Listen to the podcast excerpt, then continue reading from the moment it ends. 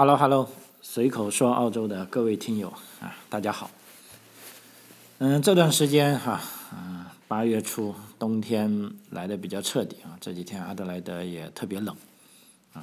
其中我记录的温度呢是三摄氏度啊，而且有差不多持续了一个小时的时间啊。因为早上现在七点半左右，我要送我女儿去上学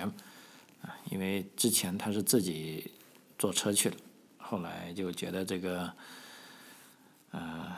疫情的影响啊，我们觉得有机会还是自己送他去吧，感觉这样安全一点啊。那么早上我车起来的时候，就发现啊，一路都是显示这个三摄氏度啊，可以说是，嗯，时间也比较长，大概有持续了一个多小时左右啊。因为我去的时候这样，回来的时候还是这样啊。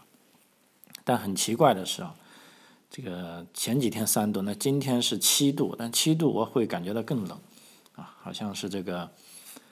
呃，应该是怎么说吧？可能是风的影响，因为今天虽然是七摄氏度，但是外面刮起了风，啊，所以一下车觉得特别寒冷，啊，所以这基本上也是阿德莱德最低的温度了，啊，就是说，呃，很少说啊，至少我是没有说。呃，在车里记录没有降到零度以下啊，三度我觉得已经是啊顶级了。以前三度天气预报都是说在大概在凌晨啊三四点左右，因为那时候大部分人还没起床啊。那现在三度是大概七八点啊就延迟了啊，但是这个温度上升的很快啊，随着这个太阳出来啊一升起来，啪啦啪啦到中午就有十度，然后到下午三点的时候大概十五度啊，非常舒服。嗯，往年的这个时期啊，八月份其实是老张我最忙的时候啊，因为这个短期留学试读的啊，来自中国大陆的学生大部分是在这个时候，因为中国正好是暑假啊，那么这时候这边是第三个学期开学了啊，所以往年这个时候我会非常非常忙碌啊，嗯，但值得。呃，庆幸或者也可以说遗憾的是啊，今年就忙不起来了啊，因为所有的这个活动都被取消了啊，那所以老张我也有时间安静下来啊，再做一些其他事情啊。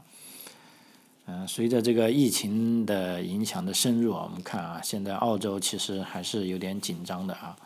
澳洲的紧张呢，主要是指在呃维多利亚州啊，也是澳澳大利亚最大的一个州啊，目前是处于这个四级禁制令啊，在宵禁的情况下啊，可以说是疫情到了非常严重的地步啊，啊，但其他州还好啊，就像我所在的这个南澳洲啊，虽然偶尔也会有一两个案例啊，但还好。啊，就社区感染，前几天突然发布说去了那两个地方的人，有两个地方的啊，大家都要去做检测，啊，那么结果检测点就排了一大堆的车哈，就因为现在主要就担心这个社区传染，因为一旦进入这个社区传染，这个追踪起来是非常非常麻烦的啊。本身澳大利亚它又是一个呃小政府啊，就像在这个疫情，老是说这个疫情。啊，蔓延以来哈，我们所听到的消息，要么就是从联邦这个层面啊，就是说，因为澳大利亚是三级政府架构嘛啊，联邦这个层面不断的发布各种消息，啊，发各种钱，啊，然后呢，就二级政府呢，就州政府这个层面啊，不断告诉大家应该要怎么样啊，包括禁制令，啊，包括各种社交限制令，都是由州政府发布的，啊。那么地方政府，我们讲的这个康首啊，也就是说地方自治政府，事实上我在整一个疫情当中，基本上看不见他们做了什么事情，啊，因为这也是啊跟他的职责有关。地方政府在宪法里面就坦白的说，他就这个医疗健康方面是啊不关他的事啊，是由州政府管，啊，所以不管是学校。呃，医疗啊这方面怎么样隔离啊，都是来自啊州政府的指示。那到了下一级就没有政府了，啊，这个康首政府我看啥事都没做啊。当然了，不能说啥事没做，他只是在一些图书馆呢，在一些这个儿童游乐场啊，就把它封起来啊，因为州政府说这个地方要封了啊，他就去，因为这些啊 playground 跟这个图书馆跟一些社区的活动是啊，就是由康守来管，那康守就把他们贴上封条啊，就完事了啊，所以在整一个抗疫期间，我觉得也很奇怪啊，这个啊第三级政府就啊。没有感觉它的存在啊，当然也许是我没看见啊，但是老老实实说，我的确是没有感觉到啊，嗯，所以目前情况是这样啊。那么其实这一集主要跟大家讲，就分享一下澳洲这个华人的啊移民的情况啊。那么尤其是这段时间，我想啊，关心澳洲的朋友也知道啊，澳大利亚跟这个中国的关系是。可以说是啊每况愈下啊，嗯，也有甚至朋友问这个到底应不应该来留学，应不应该来移民哈？老实说，呃，这个就看你们自己的看法了。就我就觉得从安全角度来说啊，那绝对是没有问题的啊。呃，但问题呢，我看按照如果按照中国媒体的宣布呢，事实上现在已经。啊，把澳大利亚是有一些呃片面化了，就是说指责这个澳大利亚是一个种族主义国家啊。还有我看《环球时报》说澳大利亚就跟着美国人，然后就向中国啊这个啊狂哄啊。那么事实上是不是这样呢？我觉得也不完全是这样啊。这明显是一种非常片面的啊宣传吧，哈。所以我这边在讲这个澳大利亚华人的情况之前呢，先跟大家啊分享一下，从我们这边来看，啊，就从澳洲的视角来看啊，从澳洲华人的视角来看，目前这个中澳关系是受到什么样的影响啊？首先我们看一下，在从更长的历史角度，也就是说从过去的二十年内啊，事实上，中国跟澳大利亚呢是还是建立了。啊，非常良好的关系啊，包括中澳这个自由贸易协定的签署啊，而且呢，中国跟澳大利亚是有一百多个姐妹城市和州啊，都有这种友好关系啊，而且在政府高级官员方面呢，都建立起比较啊密切的关系，比如说在霍华德政府时期，在这个啊鲍政府时期啊，都有非常多的高官啊去澳大利亚访问啊。而且按照啊最新一步的情况啊，就是说疫情前啊，就是说中国是推出这个“一带一路”的倡议以来呢，基本上我们可以看到，在所有的西方国家都受到了抵触啊。但是单单跟这个维多利亚州啊啊恩佐森政府啊建立了这个“一带一路”合作的倡议啊，即便这个。合作呢是在澳大利亚内部也广受争议啊，因为从这个澳大利亚宪法来说呢，就联邦政府才有权利跟别国国家进行这个啊外交上的合作，但是维多利亚州呢，它是没有这个权利的啊，但是也搞不清楚当时维多利亚州为什么就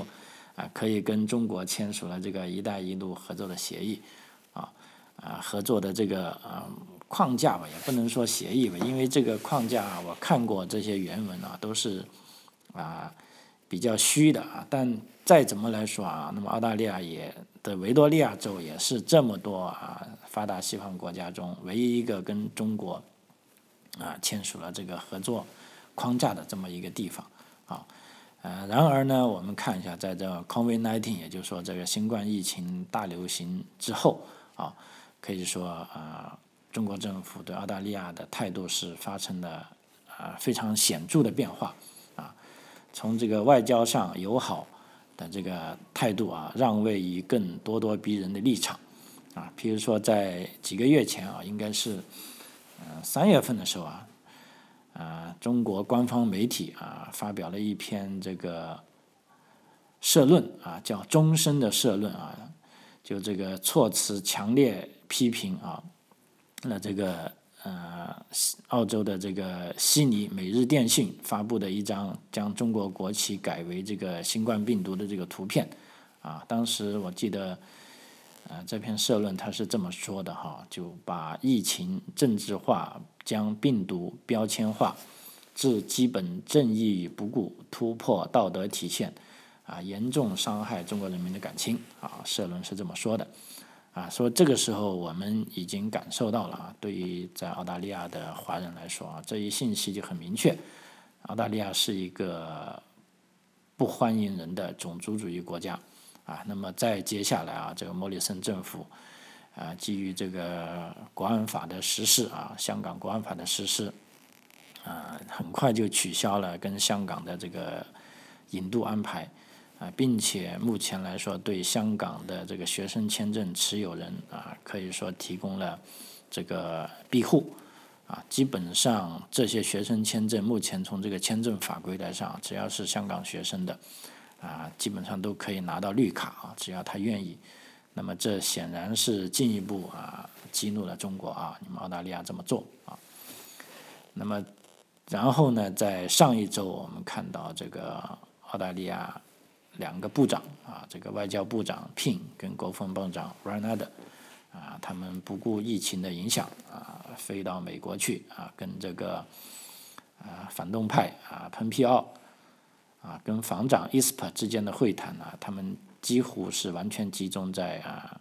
中国所构成日益严重的地区威胁上，啊啊，他们还同意成立一个联合工作组，啊，来进行打击虚假信息活动，啊，那么会谈过后啊，就看到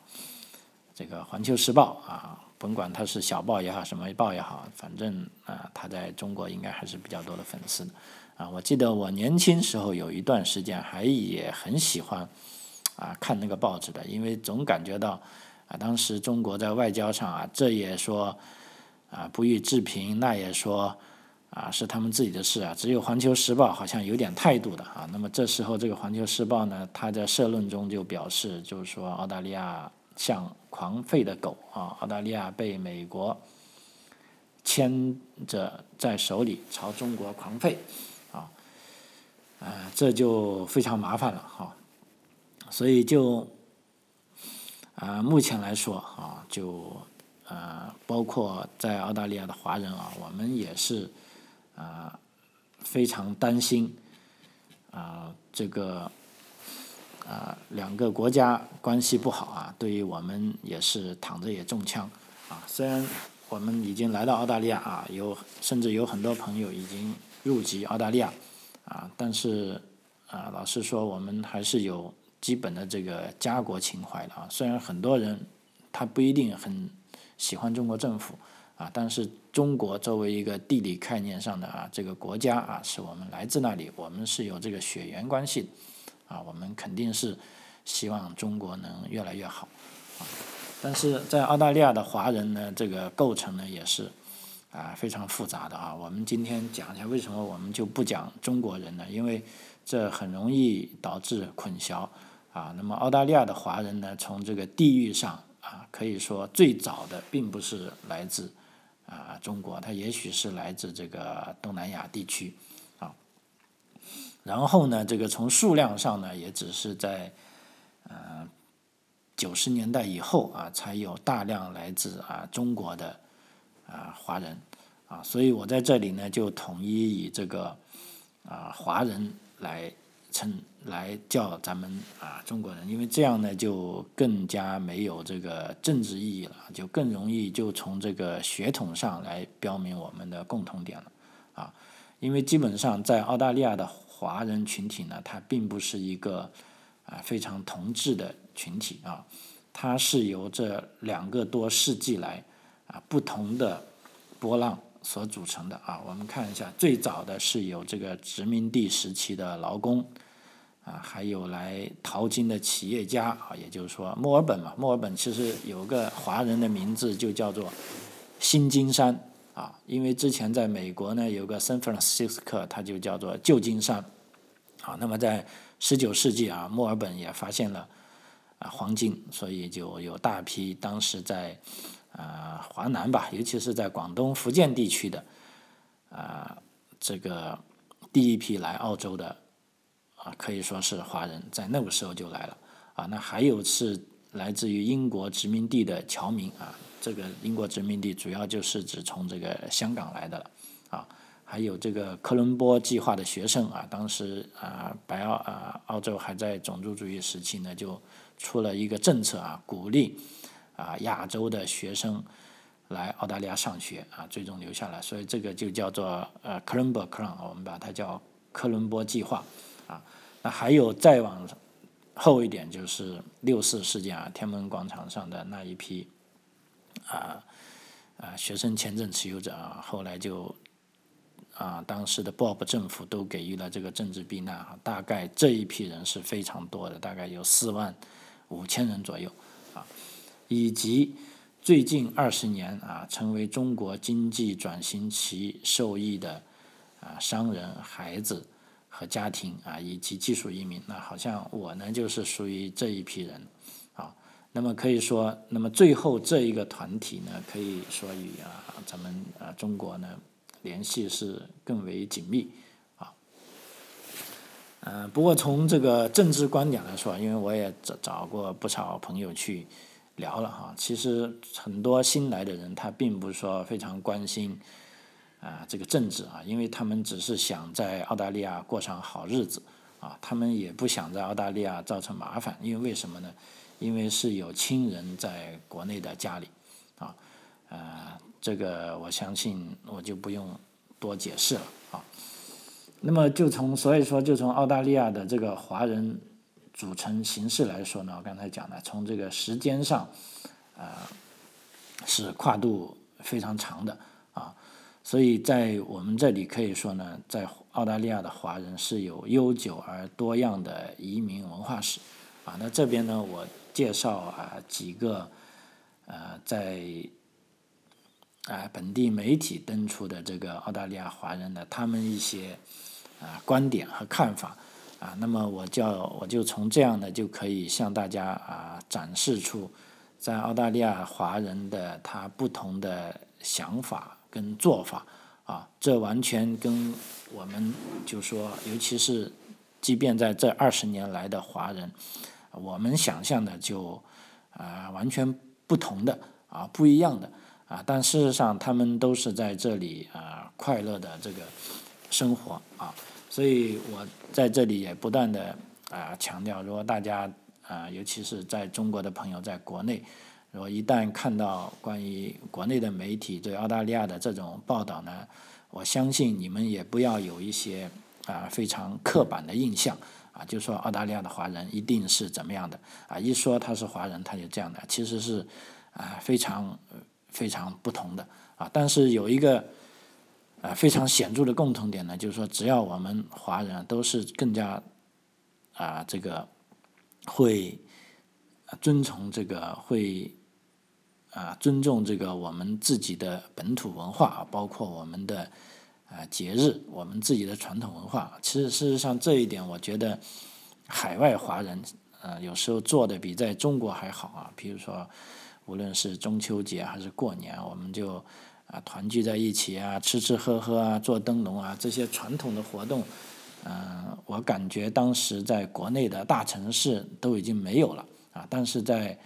啊，澳大利亚这些华人聚集的地区域呢，一直都有啊。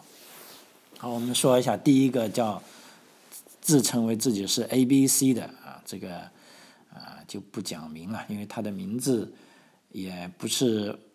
啊完全中文化，就叫他是罗先生嘛。他称自己是 A B C 啊，所谓 A B C 这个这个词很有用哈。A B C 呢，A 就是 Australia 啊，B 就是 Born。啊，C 就可以称是叫为 Chinese 啊，就是说在澳大利亚出生的华人啊，这个美国也可以用 A B C 啊，因为美国呢，他就说 American 就在美国，B 也是 Born 啊，C 也是 Chinese，就美国出生的这个华人啊。那么罗先生他就认为呢，他说我们在这里出生，在这里长大啊，很少接触中国，但依然拥有啊华人的文化背景。像许多新移，像许多移民一样，他不是新移民，他呢，这个罗先生是他的祖上呢是在第一波淘金潮的时候就来到澳大利亚，也就是说他的高曾祖父啊在澳大利亚淘到的金子，然后回到中国之后，只不过他失去了财富啊，然后呢他又返回澳大利亚，所以这个澳大利亚和中国的共同历史呢，其实就是侨民的故事，而这个侨民呢啊是经常会忽视啊，侨民经常被忽视。啊，他认为在澳大利亚国家构造中呢，我们会不会去讨论单独的讨论澳大利亚华人啊？问题呢，如果澳大利亚华人越被孤立呢，就会越让我们受到这个中国宣传的影响啊。比如说他的父亲啊，当时就他就啊，中国政府说啊，你是我们的一员，回来吧啊，这是非常诱人的信息啊。他就就说你的国家讨厌你啊，他们是种族主义者，你们不想。他们不想你在那里回来吧，啊，这就对我认识的有些人凑效啊。这个罗先生就说，结果呢，他们就啊搬到了香港啊，他们父亲那一代啊。不过具有这个讽刺意义的是呢，随着这个目前啊港版国安法的实施哈，这个新一轮支持民主的移民呢，反而在澳大利亚受到欢迎啊，这也为中国海外侨民的这个复杂故事增加了新的呃层次。我们刚才讲了，澳大利亚有一百二十万华人血统的居民，啊，是在一系列不同的浪潮下来到这里的啊。每一波移民都是由不同的情况引发的啊。在祖先离开中国大陆前往其他地方后，啊，主要是亚洲的其他地方啊，比如说这个东南亚地区啊，然后这些人又通过啊这个东南亚地区啊，大概约有七十万。华人背景的人最终来到澳大利亚啊，那么然后在过去的呃三十年中，大概有五十万移民啊，这是主要来自中国大陆的啊啊，包含这个呃六四啊八九六四后的那一批啊移民啊，那另一波就是在中国数十年经济奇迹中啊受益的人啊。华人移民不断改变的历史环境，也带来的这个语言上的变化啊。新来的移民啊，大多数都讲普通话，而比较早的人群呢啊，主要讲广东话，而且更早一些呢啊，移民呢他们只会讲英语，而且目前越来越多的华裔澳大利亚人，如果啊这些 A、B、C 来说，他们在澳大利亚出生的啊，很多啊只会讲英语啊。呃，说起广东话也是很有趣的啊，在即便是在九零年代之前，啊，我认识一个朋友啊，他们当时孩子也在学中文啊，当时呢，他们叫唐话啊，唐娃啊，他们认为啊，这个中国话呢就是广东话啊，所以后来这个呃，随着来自中国大陆的移民越来越多呢，大家都讲普通话啊，他们才恍然大悟，原来还有这个。普通话这种说法啊，所以目前，呃，广东话跟这个啊普通话都是澳大利亚官方支持的语言啊，就是说，在这个哪怕是在正式的大选里啊，无论是联邦大选还是州啊州大选啊，因为澳大利亚是个移民国家嘛，它需要有很多议员来把这个语言翻译过来啊，那么广东话也算是一个独立的语言。啊，受到这个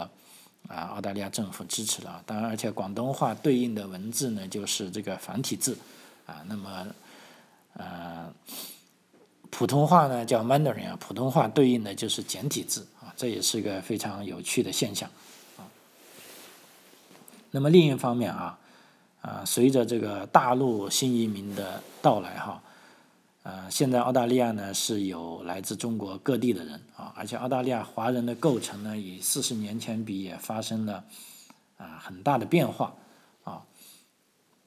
最早在澳大利亚的华人，现在可能已经是啊第四代或者第五代了啊，一直到最新的是近期的抵达者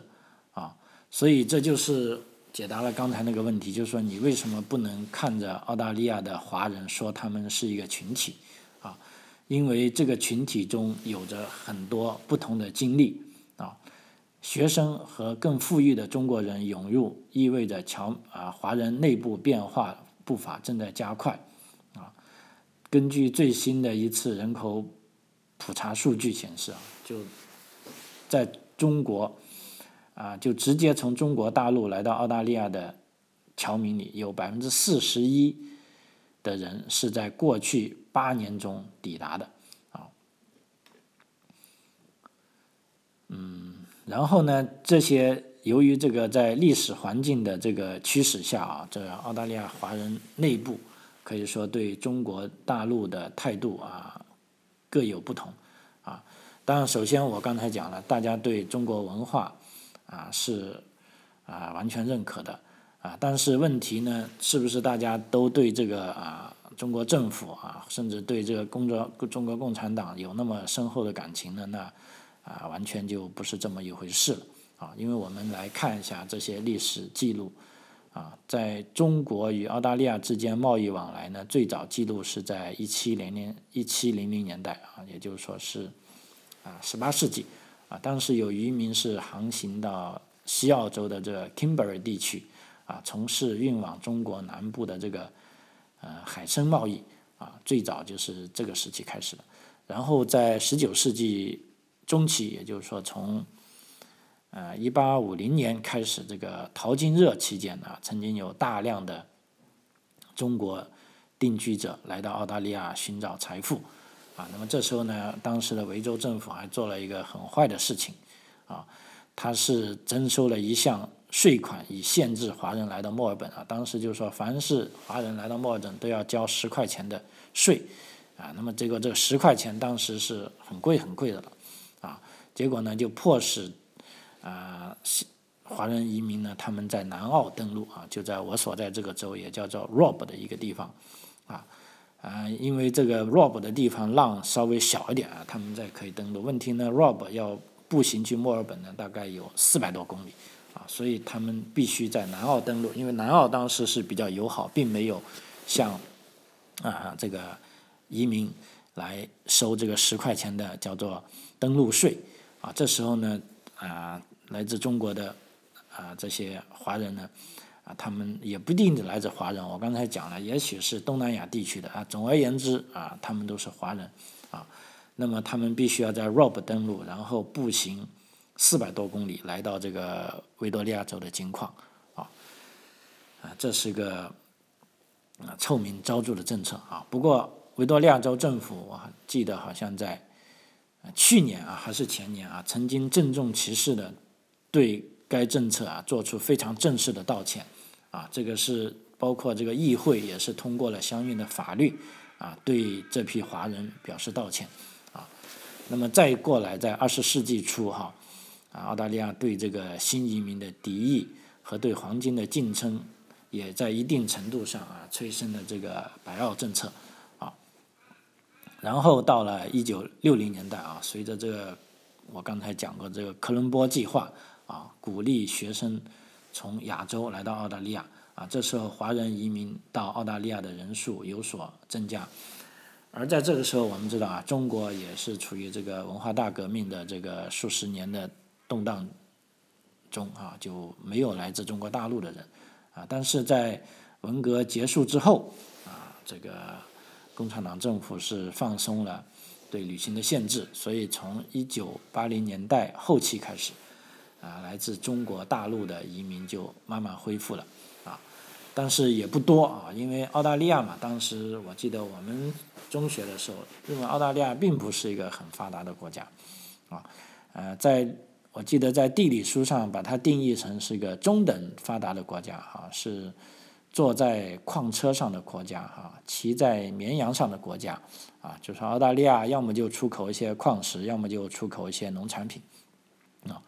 啊，其实想想这个定义挺准的啊，因为即便到目前，啊，澳大利亚尤其是对啊中国出口的东西啊，四大类，一个就是能源方面的，能源方面包括石油、天然气，啊，包括煤炭，啊，然后就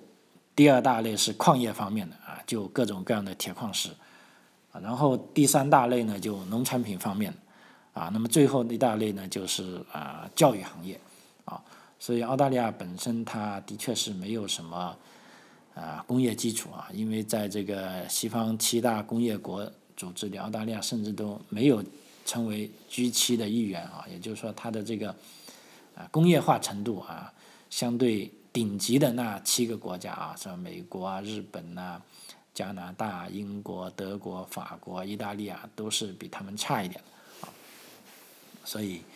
嗯，澳大利亚嘛就是这样的国家。然后在一九八九年啊，天安门事变之后啊，时任总理啊，这个 Bob Hawke 啊，是允许大概两万名已经在澳大利亚的学生留了下来啊。不过情况发生了深刻的变化啊，后来又有两万多人被允许留下来啊。最终呢，我看政府方面发布资料，大概有四万五千名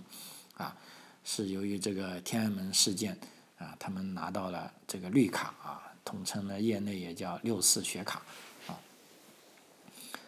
呃，所以有那么多来自中国大陆的移民来了呢，对海外侨民而言哈，中国大陆的大浪移民的到来，意味着粤语统治地位的终结。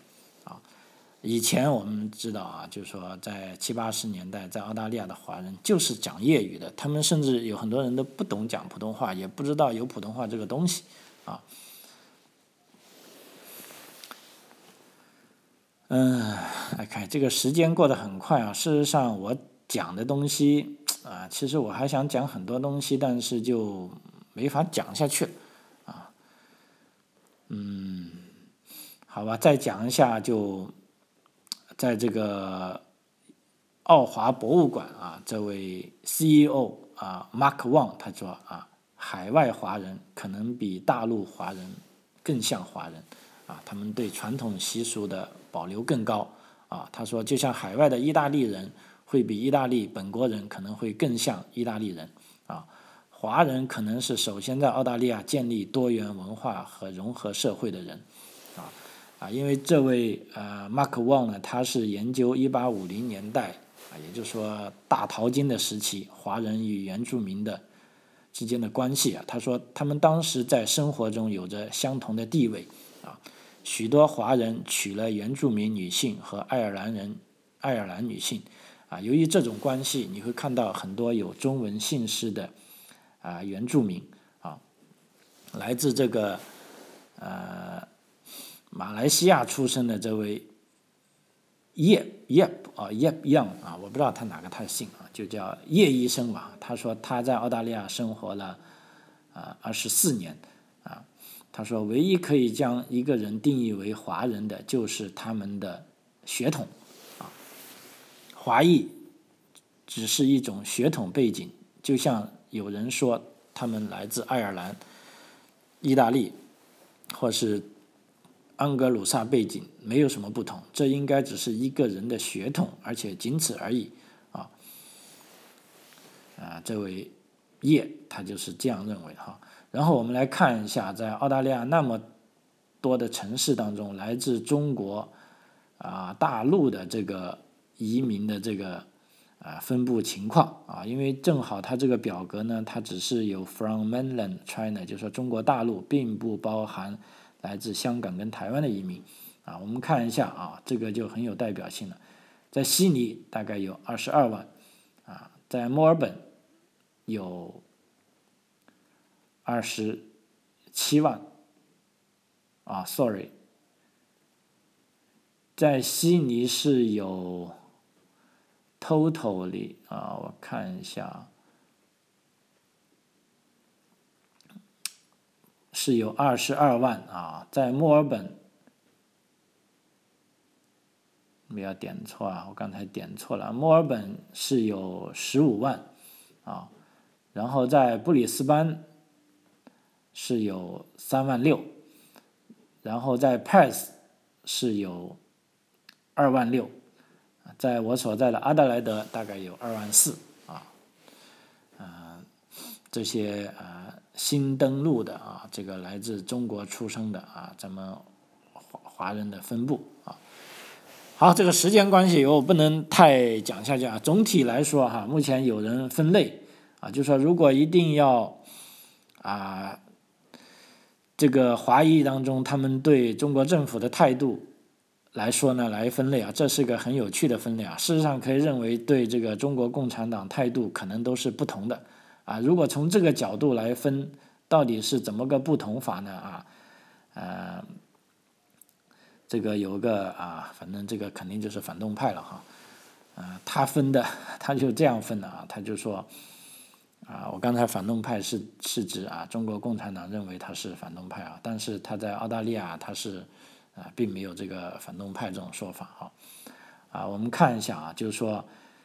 在澳大利亚的华人啊，他们的态度大概有四种啊。第一类包括那些在大陆倡导民主的人啊，这类啊就是一些我们可以认为是民运人士了啊。无论他在大陆啊，只不过在大陆他不能自由的倡导，但是他在这里可以自由的倡导啊。第二类呢是那些了解中国共产党恶意的人啊，通常是因为他的家人受到过这个啊集权。政政权的迫害啊，第三类是坚持爱国情感的华人啊，那么这一部分呢，呃，啊，老实说也可以认为是小粉红啊，也是我们可以说这二十年来的大部分人都是有在这一类里哈啊，那么第四类呢，就包括那些与啊中国政府建立联系以进一步发展他们个人利益的人啊，基本上啊可以分这四类人。所以如果我们啊来到澳大利亚，如果你谈论政治，你跟华人谈论政治，啊，有人也很喜欢中国政府，也很正常；那有人是完全不喜欢，啊，这也非常正常，啊，也不要太惊讶，啊，因为华人就是那么复杂的一类群体，所以有经常有朋友说华人不团结啊，事实上。我的观点是要看在哪方面团结。如果是对于遵从自己的传统文化方面的华人，可以说是啊非常非常啊团结的。比如说很典型的啊，逢年过节，只要是咱们华人的节日，你可以大家都是啊在这个唐人街里都是啊张灯结彩、喜气洋洋哈。但是你说国庆节啊，比如说中国的国庆节十月一号，会不会所有华人都去庆祝呢？不会。啊，那么台湾的国庆节十月十号，会不会所有华人都去庆祝呢？也不会。啊，那对于包括对香港民主运动的赞成，是不是所有人都赞成呢？我想也不一定。啊，所以这个整个华人群体是一个啊非常复杂的群体。啊，所以我们不要以这种用一种刻板的思思呃想法去定义它。啊，毕竟在澳大利亚有个很好的基础是，这是一个。自由的社会啊，大家可以啊自己保持自己的这个呃观念。好，张口澳洲啊，这一集到此为止，谢谢您的收听，我们下期再见。